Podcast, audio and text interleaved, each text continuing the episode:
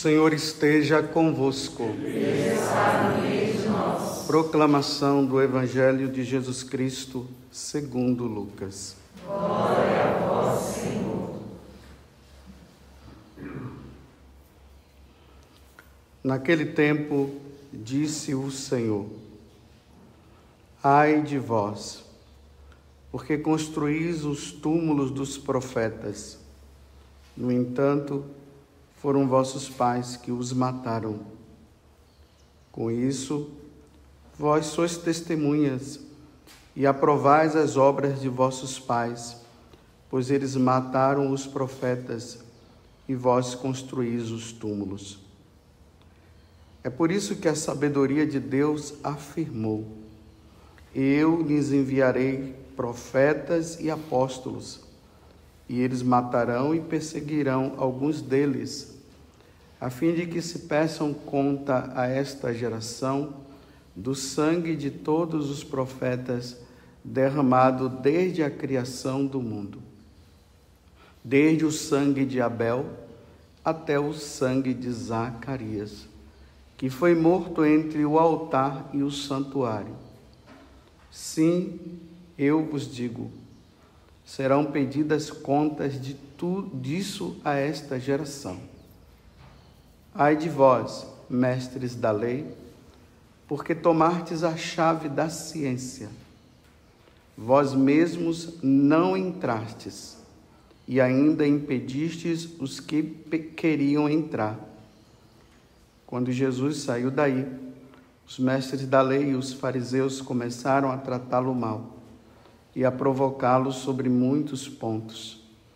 Armavam ciladas para pegá-lo de surpresa por, por qualquer palavra que saísse de sua boca. Palavra da salvação. Glória a vós,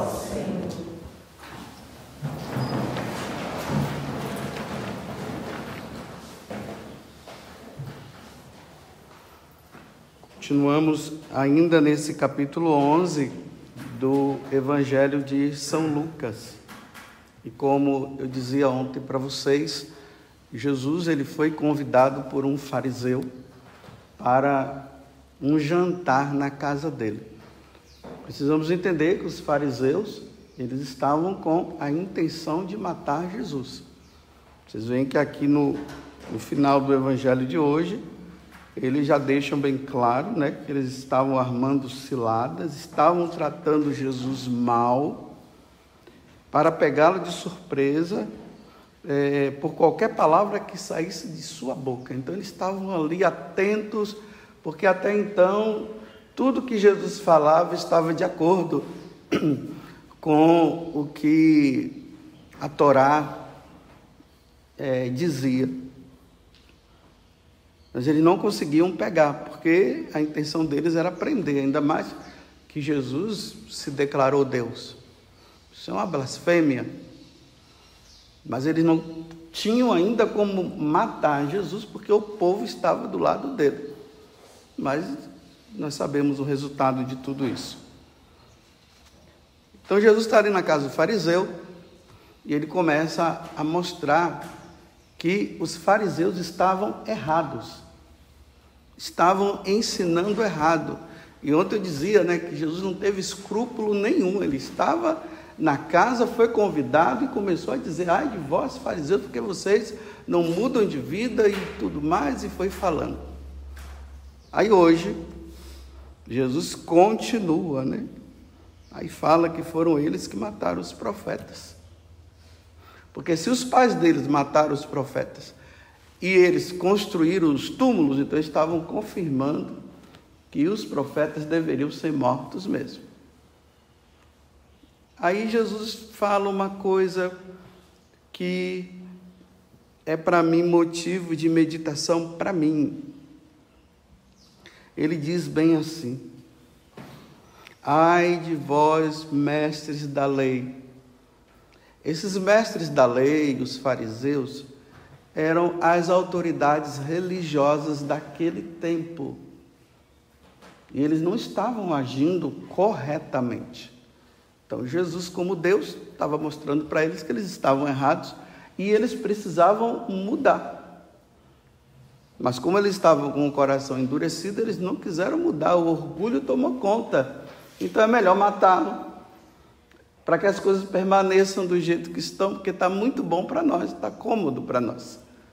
Então Jesus agora se refere a ele. Vamos dizer que é como se Jesus se referisse a nós sacerdotes, nós que temos a, autoridade de pregar, de anunciar a boa nova. Então agora ele diz assim: Ai de vós, mestres da lei. Vamos dizer assim: Ai de vós, sacerdotes. Sacerdotes da Igreja Católica. Porque tomartes a chave da ciência. Ou seja, aprenderam. Passaram por uma faculdade de filosofia, por outra de teologia, estudaram tudo. Então, vocês agora têm a ciência, foram ordenados sacerdotes. E agora vocês estão prontos para ensinar. Ensinar o quê? A boa nova. Uma das coisas que está no, no, na carta aos Romanos hoje que eu posso associar ao que estou falando agora é o seguinte: todos pecaram, todos foram privados da glória de Deus. E se todos pecaram, precisam de um Salvador. E esse Salvador é quem? É nosso Senhor Jesus Cristo. Então nós temos, nós sacerdotes, temos que ensinar isso. Essa é uma verdade. Todos pecaram. Então, se todos pecaram, significa o quê? O pecado existe. A ofensa a Deus está aí. Se eu ensino o contrário, por exemplo, se eu digo que não tem pecado, se eu digo que não existe condenação para os injustos que não se converteram, se eu disser que todos estão salvos, estou ensinando errado.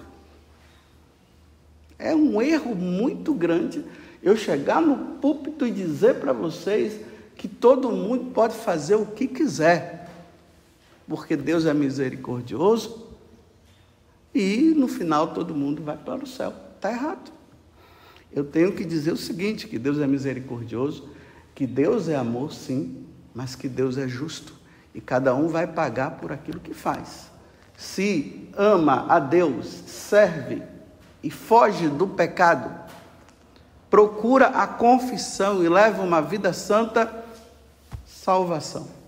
Se faz o contrário, condenação. Se eu disser para vocês que não, não se importem mais, porque Jesus já morreu e está todo mundo salvo, está errado.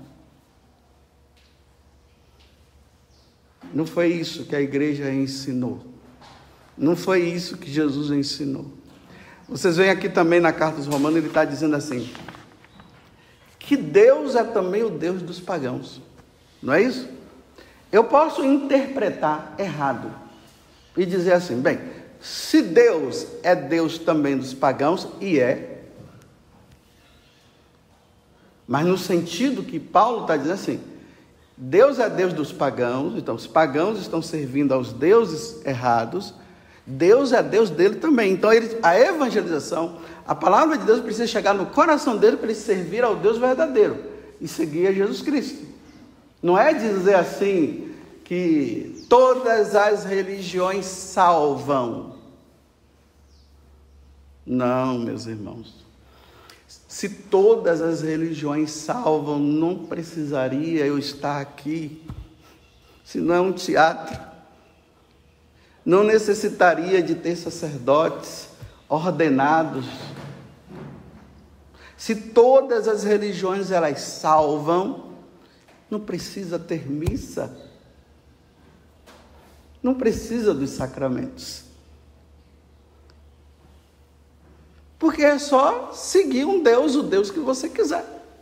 Porque todo mundo, todo, todos os povos precisam de um Deus. Aí eu disse assim, mas é esse Deus ele tem uma referência. Não se esqueçam disso. O Deus que é dos pagãos, o Deus que é dos católicos, tem uma referência. A referência é Jesus Cristo. Se a referência não for Jesus Cristo, cai, sai dessa canoa que ela é furada. Porque senão eu posso dizer que Buda, os deuses é, africanos, e aqui eu posso falar porque eu sou descendente de africano, os deuses orientais, os deuses do Egito, todos eles são corretos. Porque todos esses deuses levam, salvam. Então cada um fique na sua religião. Não precisa se preocupar de vir atrás de Jesus Cristo. Para quê? Vir atrás de Jesus Cristo. Você já tem a sua. E se eu for para lá e anunciar Jesus para você, isso é uma opressão. Porque cada um deve ter a sua religião. Os índios têm que ter a religião deles.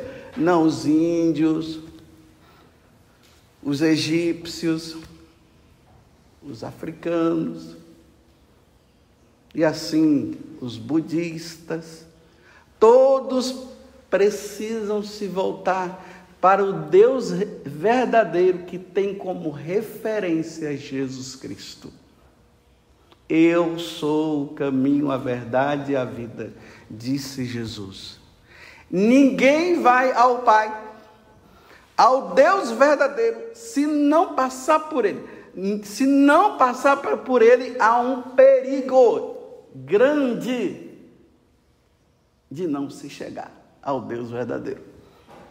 Então, São Paulo, na carta dos Romanos, ele está dizendo assim: que é Deus dos pagãos, sim, mas os pagãos pre, é, precisam voltar para ele, porque eles também têm o direito de encontrar o Deus verdadeiro e não ficar nos deuses falsos. É isso que São Paulo está dizendo. Aí eu posso interpretar isso de forma diferente e dizer bem assim: não, tá vendo? Jesus disse. São Paulo teve essa revelação dizendo que, é, que o Deus é Deus dos pagãos, que todo mundo está. Então todo mundo tem que ficar na sua. Se eu falar isso, eu estou frito.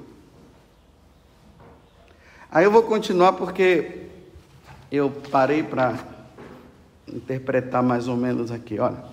Ai de vós, mestres da lei, ai de vós, Padre José Augusto. Porque tomastes a chave da ciência. Você foi ordenado sacerdote. Fui ordenado sacerdote em 1997 pelo arcebispo, agora que é emérito lá de Feira de Santana, Dom Itamar. Eu fui ordenado por ele. Vós mesmo, agora veja, vós mesmo não entrastes, ou seja, você adquiriu então uma ciência errada. Você começou a ensinar errado para as pessoas. As pessoas estão felizes pelos seus ensinamentos, mas só que o seu ensinamento é errado. Aí ele diz assim: e ainda impedistes os que queriam entrar, ou seja, enquanto que eu deveria levar vocês para o céu, para o Deus verdadeiro, ao arrependimento dos seus pecados, a largar tudo aquilo que, que não é de Deus e se voltar para Ele. Em vez de eu fazer isso, eu, que já estou com um entendimento errado, já não creio mais nas verdades da igreja. Em vez de eu pegar a doutrina da igreja e ensinar vocês, eu pego uma doutrina que eu criei ou que eu adquiri a partir de ensinamentos errados e falo para vocês e vocês acreditam, porque vocês olham para mim, vocês me veem como sacerdote. Aí vocês acreditam e vocês começam a praticar coisas erradas. Ah, todas as religiões levam para o céu. Ah, ideologia de gênero, cada um tem o direito de escolher o sexo que quiser. E Deus criou homem e mulher. Não, o aborto pode, sim, até um determinado tempo, momento você pode, sim, você pode abortar. E eu vou ensinando isso, vocês vão dizendo, nossa, que padre legal. Não gera mudança. Ensino errado. Aí adquiri uma ciência lá nos meus estudos filosóficos, de filosofia, que a gente precisa estudar filosofia para entender o, o, conhecimento humano, como os homens chegaram à verdade. Aí eu pego os filósofos, porque a igreja sempre ensinou que o seminarista precisa estudar os filósofos clássicos, ter os filósofos clássicos como base. Aristóteles, que é o principal. Ele é o principal. Entra Sócrates, Platão. Porque esses filósofos, eles, sendo pagãos, eles lutaram para encontrar a verdade. Eles não se baseavam em mentiras, mas na verdade. E aí o conhecimento humano foi chegando até chegar à ciência maior de todas, que é a teologia. Que a ciência maior de todas não é a filosofia, é a teologia, a teologia sagrada, porque a teologia ela fala de Deus. Nós chegamos no cume do ensinamento. Tá lá a teologia. Fala de Deus, mostra a Deus.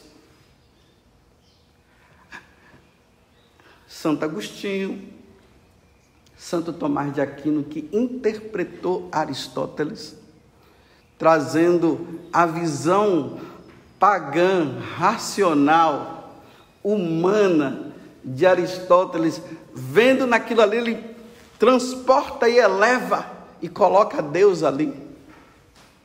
Santo Agostinho.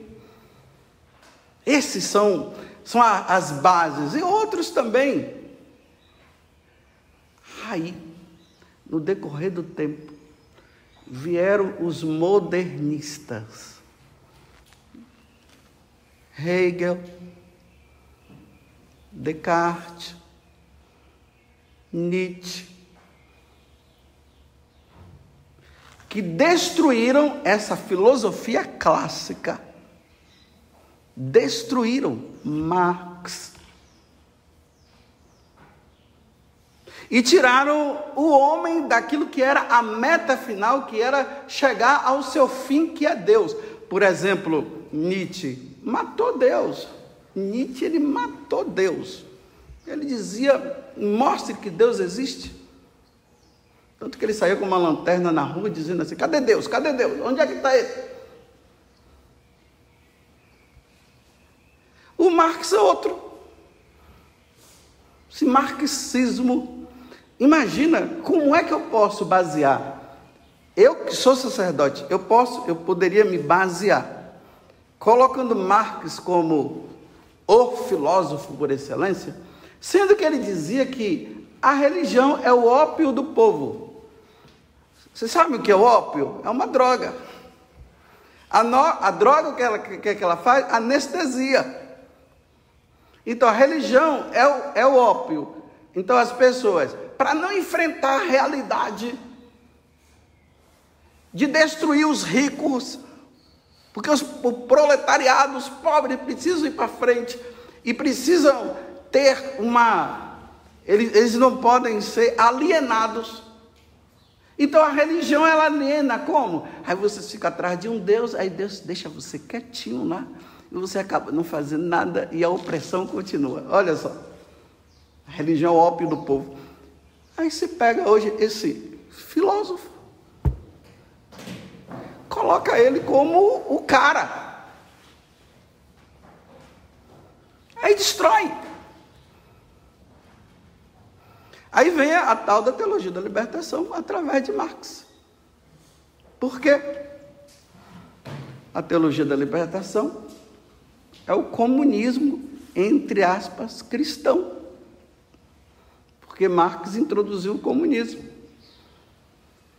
Não sei se vocês recordam-se do Papa São João Paulo II, ele teve num país aqui da América Latina um país totalmente comunista e os padres impregnados pela teologia da libertação.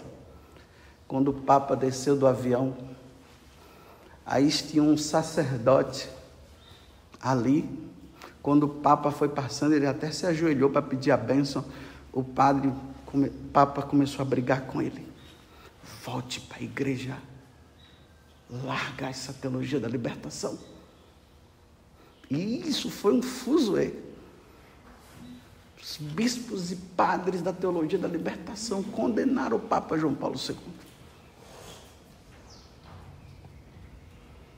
E o Papa não estava nem aí. Nós encontramos também o, o Bento XVI que vai lá e condena. E esse tipo de teologia se tornou a teologia por excelência. A libertação que nós buscamos é a, é a do pecado. Essa é a libertação. Todos pecaram, como na primeira leitura está dizendo, e todos foram privados da glória de Deus. Esse é o pecado, do egoísmo e tudo mais. Mas não simplesmente um pecado que é somente social. Tudo é social agora. Então, como é social, eu condeno o social. Ninguém tem mais pecado, não. O negócio está aí. Está tá na sociedade o pecado. E é isso que estão ensinando. E aí, por causa disso, né? Se Marx diz que a religião é o ópio do povo, aí você vê, não, não deixam rezar. Para que rezar? Nós temos é que nos unir. Aí a salvação já não é mais a religião, é quem? É a política. Então, se a religião, se a salvação da humanidade é a política, o que é que se vai fazer?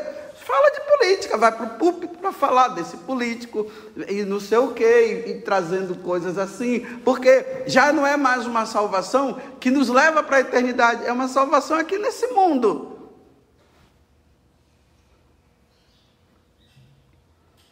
Se eu ensinar isso,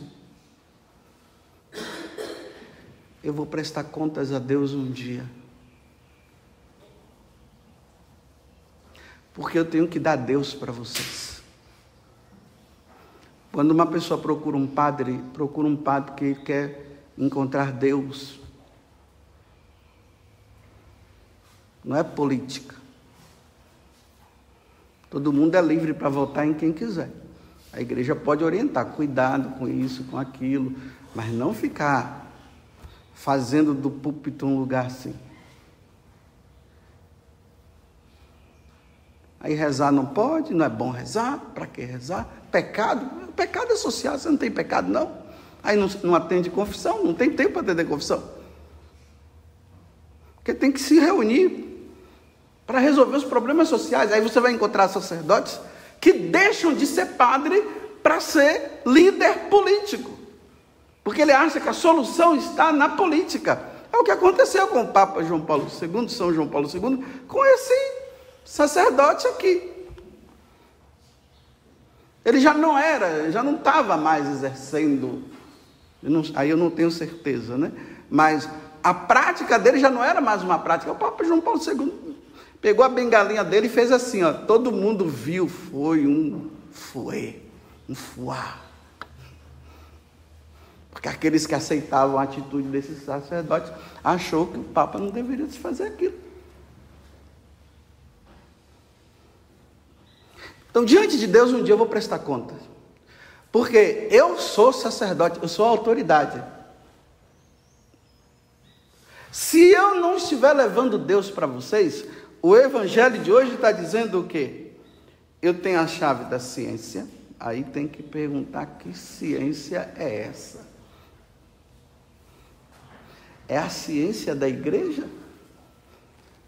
Ou é a ciência pagã? E aí, quando eu morrer, Deus vai prestar contas da minha pessoa. E aí, Padre Augusto, ensinou certo ou errado? Não são vocês que têm que avaliar se eu estou sendo um bom sacerdote, não. Eu não estou nem preocupado se vocês acham ou não isso ou aquilo de mim, da minha pessoa, porque é, é, é Deus. Eu vou prestar contas a Deus, não é a vocês. Por isso que eu não estou preocupado se eu estou agradando ou não. Porque eu preciso levar é a verdade para vocês. Agora, se vocês não aceitam a verdade, problema é de vocês, se vocês não querem aceitar. continuamos sendo amigos, não precisa brigar comigo, nem ficar de mal comigo, só porque eu não aceito a verdade sua, que é uma mentira, e você não aceita a minha verdade, porque não é a minha verdade, é a da igreja, e você não aceita e fica com raiva, não, vamos ficar, não é nem bom a gente ficar com raiva, não, porque é pecado, né? Vamos ser amigos. Você segue o teu caminho, eu sigo o meu. Agora, no dia de prestar contas a Deus, nós vamos ver. Aí nós vamos ver. Se o aborto está correto, se a ideologia de gênero está correta, se filiar partidos políticos, nós sacerdotes, está correto, se dizer para vocês que o inferno não existe também, que ninguém vai mais prestar contas a Deus porque está todo mundo salvo. Aí nós vamos ver. Não, você nem vai ver porque vai ser eu sozinho diante de Deus. Agora, se Deus me condenar, eu te encontrar lá, aí nós vamos ver. Aí você, está vendo? Me seguiu porque quis. Não quis fazer o certo.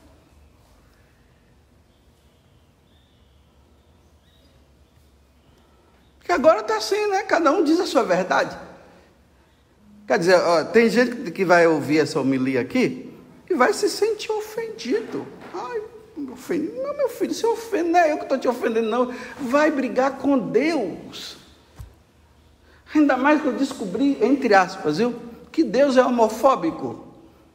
Ele disse que um homem não pode deitar com outro homem. Foi ele que falou. Levítico 18, versículo 22. Vai lá para você ver se não está escrito isso.